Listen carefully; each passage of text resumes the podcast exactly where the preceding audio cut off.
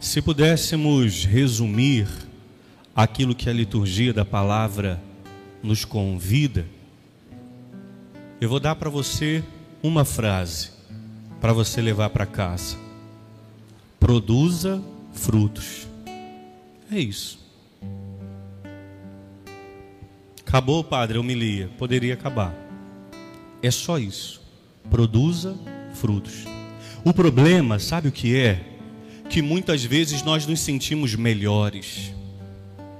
Porque nós somos da igreja, porque nós somos da pastoral, porque nós somos coordenadores, porque nós somos dizimistas, porque eu estou na igreja desde quando nosso Senhor celebrou a última ceia. E aí nós nos sentimos melhores do que os outros, mas nosso Senhor disse assim: ó, vocês estão pensando que vocês são melhores do que aqueles que a torre de Siloé caiu? Não são, não. Ou vocês estão pensando que vocês são melhores do que aqueles que Pilatos mandou matar? Também não são melhores. O problema, minha gente, é que às vezes nós achamos que nós somos melhores do que os outros. E aí, como eu acho que eu sou melhor, eu não me preocupo com o produto que eu estou fazendo, com o fruto que eu estou produzindo.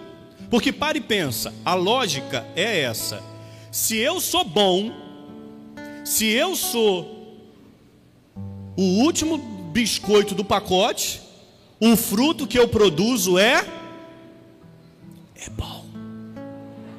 É ah, vocês estão prestando atenção, parabéns, graças a Deus, entendeu? Se eu sou bom, se eu sou bom, se eu sou bom, o fruto que eu produzo é bom. Vou trazer um exemplo, nada a ver, mas você já viu que no mercado, quem acha que o produto é muito bom fica para trás, porque deixa de, de produzir algo bom, deixa de investir quem trabalha no comércio, quem trabalha com venda, sabe. O seu produto não tem que ser só fama de bom, ele tem que ser bom. Porque se ele não for bom, a pessoa até compra uma vez e depois não compra de novo, mesmo que a fama seja boa. E às vezes nós nos sentimos super cristãos católicos e aí não nos preocupamos com o fruto que estamos produzindo. Vou fazer uma pergunta rápida. Faça aí uma reflexão brevíssima. Quais são os frutos que você está produzindo hoje? Se nosso Senhor chegasse na árvore da sua vida e fosse colher nos galhos da sua história algum fruto, qual o fruto que ele iria colher hoje? Pare e pensa. Tomara a Deus que sejam frutos bons, frutos de caridade, frutos de bondade, frutos de misericórdia, frutos de paciência. Gente do céu, no mercado da vida, esse fruto tá caro demais, ninguém tem para vender. E como ninguém tem para vender, o preço é caríssimo. Fruto de paciência, se eu atender sem confissões, eu vou dizer sem medo de, ó, eu vou ser conservador na minha observação. Se eu atender sem confissões, de forma muito conservadora, 95 delas, o primeiro pecado é, padre, eu não tenho paciência. Então o que é está nos faltando? Produzir esse fruto. O problema é que a gente acha que nós estamos aqui a passeio. Lembra? Volta lá no povo do Antigo Testamento. Eles estavam aprisionados na mão de Faraó, correto? Ok? Aí Deus vai lá através de Moisés e os liberta. Quando Deus os liberta do Faraó, eles começam a caminhar aonde? Na praia. Já sei, no campo. No resort. Não! Onde que foi? No deserto, exatamente no deserto. Deus os tira da mão do Faraó, mas os coloca caminhando no deserto. E eles caminham, ó, vou dizer um, um trem agora que vai parecer redundante, mas é verdadeiro. O tempo que eles caminharam no deserto foi o tempo todo. Já pararam para pensar nisso? Quanto tempo eles caminharam? 40? 40 anos eles caminharam aonde? No deserto. Não teve, ai, agora, glória a Deus, estamos saindo do deserto, estamos entrando na mata, agora tem árvore. Foi, não foi, Foram 40 anos no deserto. O tempo todo que eles caminharam foi no deserto. O que que isso quer dizer? Eles saíram da mão do faraó e estavam querendo entrar na terra da mão do faraó até a terra prometida, eles caminharam no deserto. Ok, pare e pensa agora na sua vida. Você saiu lá da barriga da mamãe, nasceu. Você quer chegar na terra prometida. Qual é a terra prometida para nós que cremos em nosso Senhor? O daqui da barriga da mamãe até o céu. Você vai andar onde? Então tá reclamando por quê, bonitona? Então tá murmurando por quê, ô bonitão? Tá achando que você vai andar onde? Na beira da praia? com uma aguinha de coco e um mar fazendo. Você acha que vai ser assim? Não vai ser. Ou vai andar onde? Numa campina verde, com aquele vento. Não vai ser. Da barriga da mamãe até o céu, que é a sua Canaã, a terra prometida, onde você vai pisar em nome de Jesus. Tomara que pise, você vai andar no deserto. Nossa, Padre, isso é chocante. Tomara que seja, porque assim a gente vai dar uma, uma, uma sacudida e a gente vai acordar. Tem gente que acha que está passeando no shopping. A vida é um eterno corredor de shopping, com ar ligado e as vitrines, e você vai comprando o que você gosta, e aquele arzinho gelado na cara. Não é. A vida é um deserto. Nossa, padre, isso é pessimismo demais. Não, não é pessimismo, é realidade. Agora, pare e pensa. Deus tirou o povo da mão do faraó. Deus colocou o povo andando no deserto, mas Deus não abandonou o povo. No tempo da noite, Deus botou o turbilhão de fogo para iluminá-los, para que eles não se perdessem. Durante o dia, Deus fez que a nuvem parasse sobre eles para que eles não se queimassem do sol. Olha que carinho de Deus, olha que cuidado de Deus. Olha que coisa estupenda a ação divina. Aí o povo começou a falar: Moisés, a gente está com fome. O que, que Deus fez cair do céu? Maná. E Deus disse assim para eles ainda: Ó, não se preocupa com amanhã, não, hein? Vocês não vão colher o do amanhã, não, só vão pegar o de hoje. O que, que vocês vão comer hoje? Amanhã deixa comigo que eu vou fazer um maná fresquinho para vocês. Não fica pensando que tem que pegar muito para. Não! Só pega o de agora, o de hoje. Aí começaram a comer o maná. O que, que eles fizeram depois? Ah, eu não estou mais aguentando essa comida sem graça. Moisés, por que, que você tirou a gente lá do Egito? Pelo menos lá a gente tinha o que comer. Aí Deus falou assim: ok Vou mandar agora as codornizes e mandou carne. Gente, está caro demais o quilo da carne. E Deus mandou carne fresca para eles.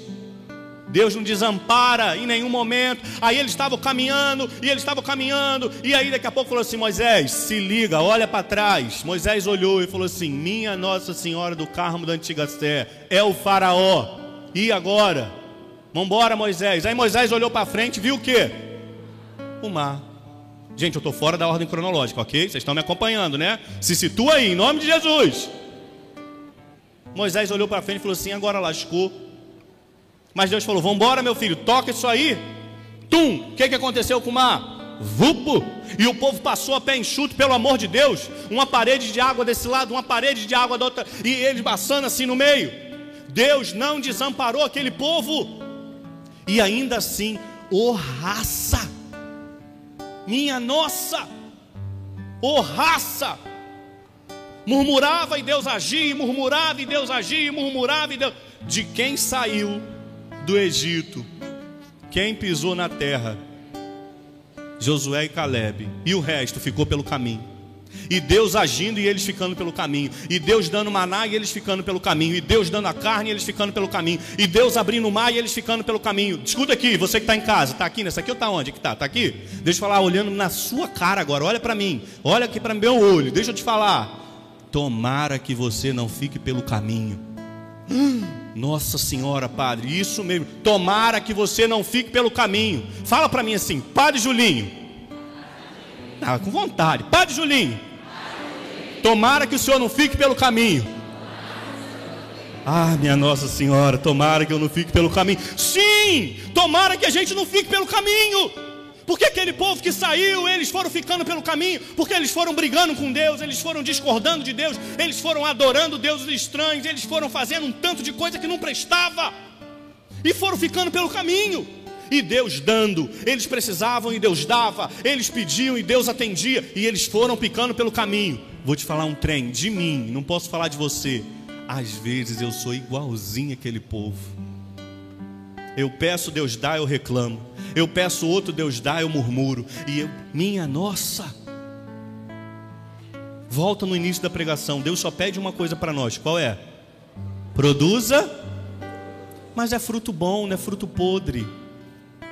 O problema é que a gente produz fruto, mas a gente, nós nos achamos tão, olha para mim como eu sou, o, o resumo de todo cristão, olha para mim como eu como eu, eu não me preocupo com quem eu sou, o fruto que eu estou produzindo muitas vezes não são frutos bons, não são frutos de eternidade. Vou fazer uma pergunta óbvia, que vai beirar o ridículo, mas eu queria que vocês me respondessem. A figueira produz banana? Não? A figueira produz jaca. Tem certeza? Absoluta? É óbvio demais, padre. É.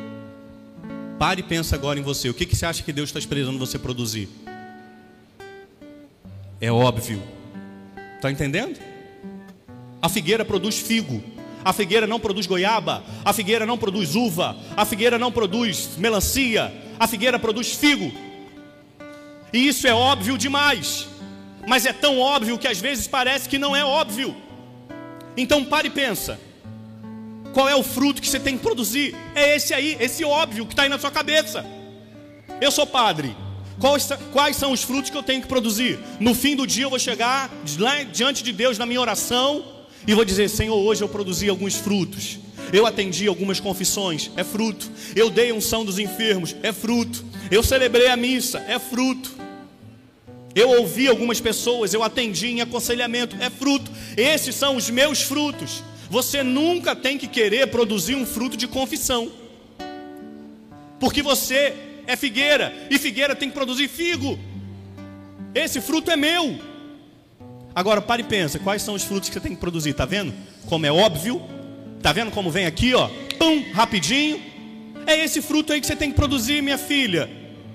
Se você é pai, quais são os frutos que você tem que produzir, meu irmão? Se você é mãe, quais são os frutos que você tem que produzir, minha irmã? Se você é esposo, se você é esposa, quais são os frutos que você tem que produzir?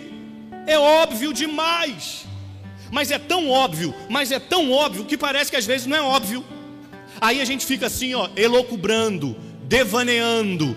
Deus espera de mim que eu produza um fruto espiritual, que eu tenha um êxtase espiritual igual Santa Teresa, que eu flutue. Isso é experiência mística, isso não tem nada a ver com fruto. O fruto é na vida, é no dia a dia. O fruto é na sua casa, o fruto é no seu trabalho. Vou contar um trem aqui. Não estou falando que já vamos Padre, é pecado. O, o, povo gosta disso, de sim ou de não, de pode e de não pode. O, o, povo gosta disso. Às vezes eu abro uma caixinha no Instagram, tipo assim, ó, pergunte sobre os mistérios da vida. Padre, é pecado faltar a missa domingo. Sabe assim, ó, é, pode ou não pode, deve ou não deve, faz ou não faz. Mas uma vez uma pessoa chegou para mim e falou assim: Padre, eu quero fazer uma tatuagem com o nome da minha filha. É pecado? Vou dar a resposta que eu dei para a pessoa. Eu falei para ela: Você acha que quando Deus te levar, quando Deus te chamar para Ele, você acha que quando sua filha estiver sentada com os netos dela, ela vai dizer o que para os seus para os netos? Olha, você não tem ideia. A minha mãe fez uma tatuagem com o meu nome. Você acha que ela vai dizer assim: olha, a minha mãe era uma mulher de um coração tremendo, a minha mãe era caridosa, a minha mãe rezava, A minha mãe era uma mulher verdadeira. Ai, padre, então o senhor está dizendo que fazer tatuagem é pecado? Depende. Depende. Depende, depende. Se você fazer um capeta, o que é isso? É um capeta. Pecado é. Para que você fez um capeta no seu corpo? Você só marca aquilo que é posse. Você fez um capeta, um monstro. É pecado. Você está maculando o templo do Espírito. Ah, você fez uma agora. Eu vou pegar pesado, hein? Se segura aí no banco. Fez uma pimenta na virilha. Para que que você fez uma tatuagem aí? Para mostrar pecado contra a castidade.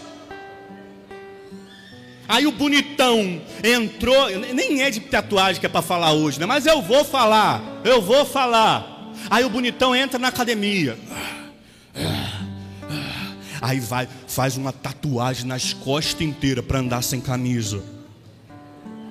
Pecado, tá se mostrando se é peça de carne para ficar no açougue. Tá entendendo? A pergunta não é é ou não é pecado, é, é qual é a, a situação disso aí que você fez? O que, que você está fazendo? Você fez para se mostrar, para aparecer como um pedaço de carne no açougue? Pecado contra a castidade. Só quis abrir esse parênteses aqui, tá? Rapidinho. Aí ainda vão me parar ali fora e falar assim: Padre, mas eu não entendi. É pecado ou não é fazer tatuagens? Acredita que aguenta aí. Você aguenta que vão me parar ali. Entendeu? Não. Ainda pior de tudo, vão falar assim: Padre, rapidinho, rapidinho, Padre.